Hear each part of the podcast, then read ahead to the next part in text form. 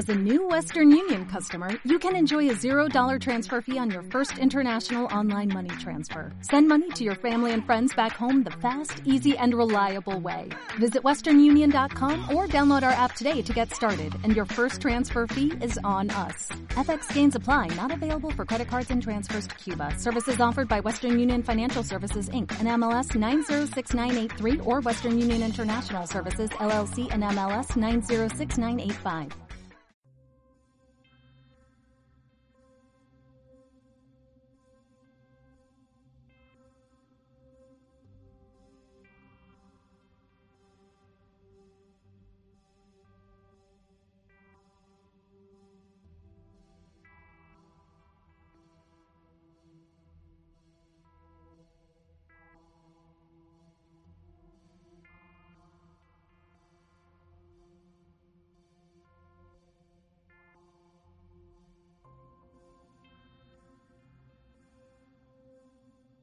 Buenos días, buenas tardes, buenas noches compañeros de camino.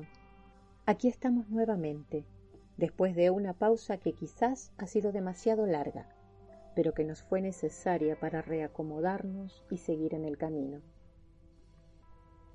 Como ya dije, aquí estamos para contarles cosas sobre los personajes que de una forma u otra, a través de sus palabras, de sus terapias, o simplemente de sus vidas nos dan pautas para entendernos mejor a nosotros mismos y desarrollar nuestras posibilidades de forma que podamos ser las personas que queremos ser. En otros casos, traeremos a los antiguos, a los que han sembrado en otras épocas para que las generaciones posteriores recojan y traigan al momento presente sus enseñanzas. También queremos contarles sobre las cosas curiosas o hechos inexplicables. Pero ya me estoy adelantando. Todo se andará paso a paso. Así que ahora comenzamos con el compañero de camino del día de hoy, Bert Hellinger. Bert Hellinger nació en Leimen, un municipio de la región de Baden-Württemberg, en Alemania, el 16 de diciembre de 1925.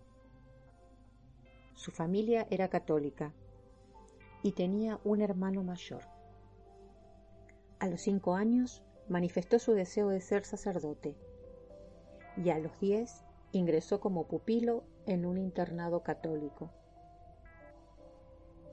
Debemos recordar el contexto histórico en el que transcurrió la infancia y la adolescencia de Hellinger. El nacionalsocialismo se expandía por toda Alemania y la concepción de esta forma de gobierno era una teocracia fundamentada en las religiones antiguas. Pero esto es un tema diferente que trataremos en un Compañeros de Camino en otra ocasión. Aquí voy a puntualizar que la fe católica y la gran cultura que su familia poseía los alejaron de los postulados del nacionalsocialismo. Bert Hellinger estuvo en el internado católico hasta los 16 años, cuando el colegio cerró y no tuvo otra opción que regresar a casa. Es en este momento en el que las juventudes hitlerianas intentan reclutarlo para su causa pero aunque no pudo negarse a asistir a las reuniones, tampoco hizo mucho por estar en todas ellas. Y a causa de estas repetidas ausencias, la Gestapo comenzó a vigilarlo y lo calificó como sospechoso de ser enemigo del pueblo. Corría el año 1942 y Alemania ya estaba sumergida en la Segunda Guerra Mundial. Ya corría el riesgo de ser arrestado cuando fue llamado a incorporarse a filas. Tenía 17 años y fue enviado al frente de batalla. Combatió durante un año hasta que fue capturado por las fuerzas aliadas y enviado a un campo de prisioneros en Bélgica. Allí estuvo recluido durante un año, hasta que pudo escapar y al cabo de meses de huir regresó clandestinamente a su hogar y allí tuvo que soportar la reacción de su madre, que al abrir la puerta le dijo, Ah, eres tú. Porque ella en realidad esperaba al hermano mayor, también llamado Afilas, y del que después supieron que había muerto en la batalla de Stalingrado. En el hijo adulto, el movimiento hacia los padres a veces se obstaculiza por el desprecio que siente hacia ellos o por los reproches contra ellos que calla porque se considera mejor o quisiera ser mejor o porque desea algo que a ellos no le dan. En este caso, el movimiento hacia los padres debe ir precedido por una profunda reverencia. Esta reverencia es en primer lugar un acto interior. No obstante, cobra más profundidad y fuerza cuando se realiza de una manera visible y audible. Por ejemplo, configurando a la familia del hijo en un grupo sensato, en que el representante del hijo se arrodilla delante de los representantes de sus padres, bajando la cabeza hasta el suelo, extendiendo hacia ellos los brazos, con las manos abiertas hacia arriba y permaneciendo en esta postura, hasta que esté dispuesto a decirle a uno de ellos o a ambos, te honro, os honro. A veces puede añadir lo siento, o no lo sabía, o por favor no me lo tomes a mal, o os he echado mucho de menos, o simplemente por favor.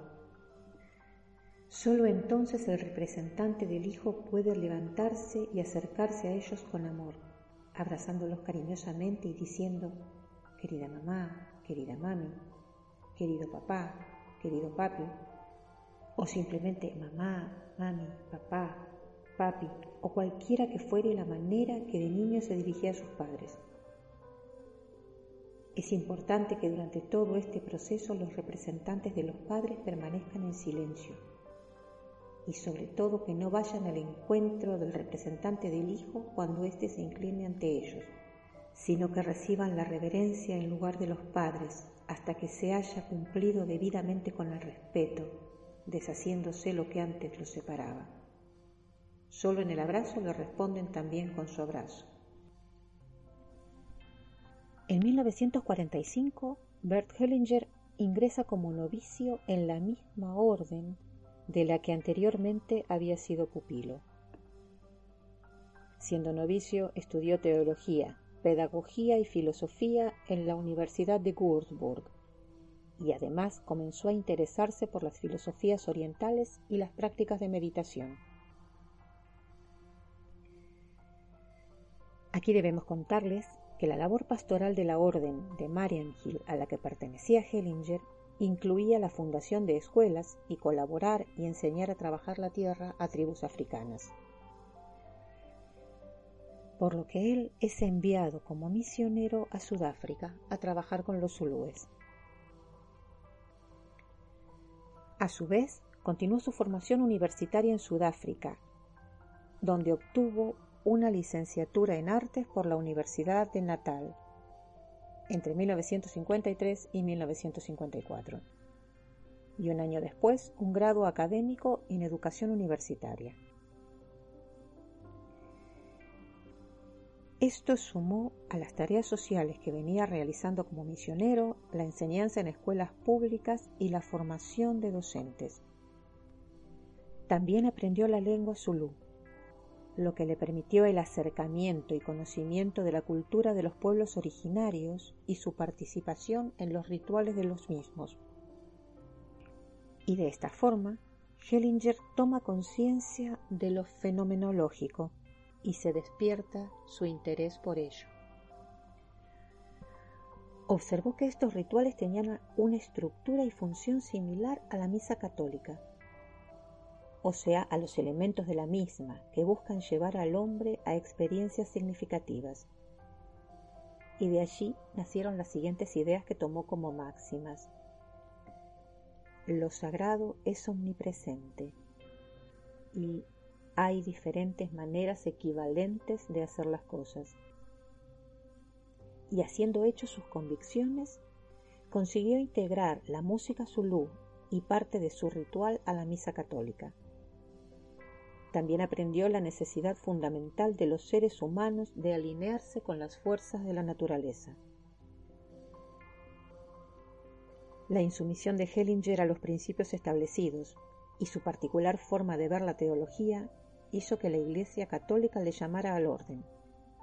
Pero él se negó a modificar su forma de enseñar y de actuar, y renunció a todos sus cargos y volvió a Alemania. En la familia, todos los miembros se hallan vinculados con todos por el destino. El vínculo creado por el destino es más fuerte de los hijos hacia los padres. También es importante entre hermanos y entre marido y mujer. Asimismo, se crea un vínculo especial entre las personas que hicieron sitio para otros en la familia, especialmente si estos tuvieron una suerte difícil. Por ejemplo, entre los hijos del segundo matrimonio de un hombre y su primera mujer muerta de parto. Por este vínculo, pues, los posteriores y más débiles pretenden sujetar a los anteriores y más fuertes para que no se vayan, o si ya se fueron desean seguirlos. Por este vínculo, los que tienen alguna ventaja pretenden asemejarse a los que sufren la desventaja. Así pues, los hijos sanos quieren parecerse a sus padres enfermos y los pequeños e inocentes a los grandes y culpables. Por este vínculo, los sanos se sienten responsables de los enfermos, los inocentes de los culpables, los felices de los desdichados y los vivos de los muertos.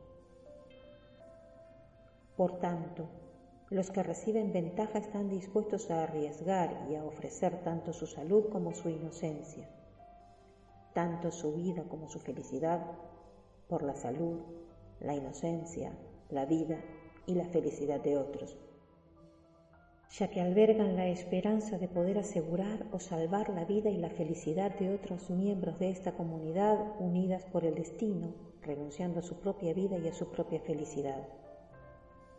A veces incluso esperan poder recuperar y restablecer la vida y la felicidad de otros, aunque ya estén perdidas para siempre desde hace tiempo.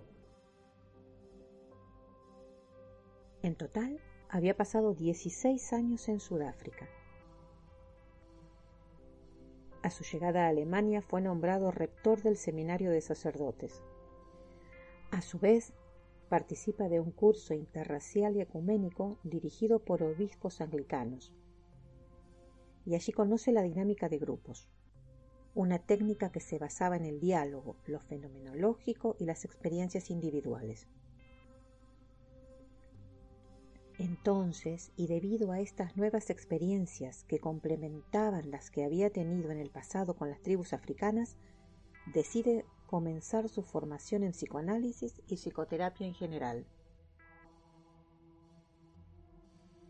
En una de las sesiones de dinámica de grupos en las que había participado se planteó una pregunta que lo hizo cuestionarse toda su forma de entender su vida y su trabajo.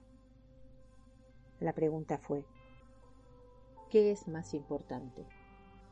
¿El ideal o las personas? El instructor que había planteado la pregunta la dejó en suspenso para el día siguiente, de forma que cada uno de los participantes pudiese pensar con calma la respuesta. Y Hellinger se dio cuenta de que su vida y su trabajo se basaban en un ideal que había pospuesto a las personas en pos de una misión, tal como lo dictaba la concepción religiosa del momento en el que vivía. Entonces, a partir de ese momento puso su saber al servicio de las personas, lo que significó un proceso de transición personal y también vocacional. Esto lo llevó a abandonar el clero, y aunque debemos destacar que su fe seguía intacta, él entendió que había una contradicción entre lo que su congregación esperaba de él y lo que él consideraba el objetivo de su vida. Corría el año 1970. Hellinger tenía 45 años y había dedicado 25 años al sacerdocio. Entonces comenzó a formarse en psicoanálisis a la vez que estudiaba la escuela Gestalt programación neurolingüística, psicodrama, terapia familiar sistémica e hipnosis ericksoniana. Fue en este periodo en el que conoció a su primera esposa, Gerta, que era psicóloga y ex monja, y con ella trabajó en el desarrollo de sus ideas y técnica. En este matrimonio no tuvieron hijos. Hellinger estaba metido de lleno en el estudio del psicoanálisis cuando llega a sus manos una copia de El grito premal de Arthur Janov, donde se postulaba que se podía tratar hechos traumáticos ocurridos en el pasado a través del resentir corporal. Este enfoque le interesó sobremanera y decidió trasladarse a Estados Unidos, donde recibió la formación con Janov al volver a Europa, sus ideas no fueron bien recibidas por la comunidad psicoanalítica, ya que el incluir una terapia con enfoque corporal a una sesión de psicoanálisis no formaba parte de las pautas establecidas. Y aquí nuevamente, Bert Hellinger se encuentra en la disyuntiva que lo había alejado del sacerdocio. ¿A qué debo mi lealtad? ¿Al grupo o al individuo? y nuevamente eligió pensar con libertad en pro de ayudar al individuo.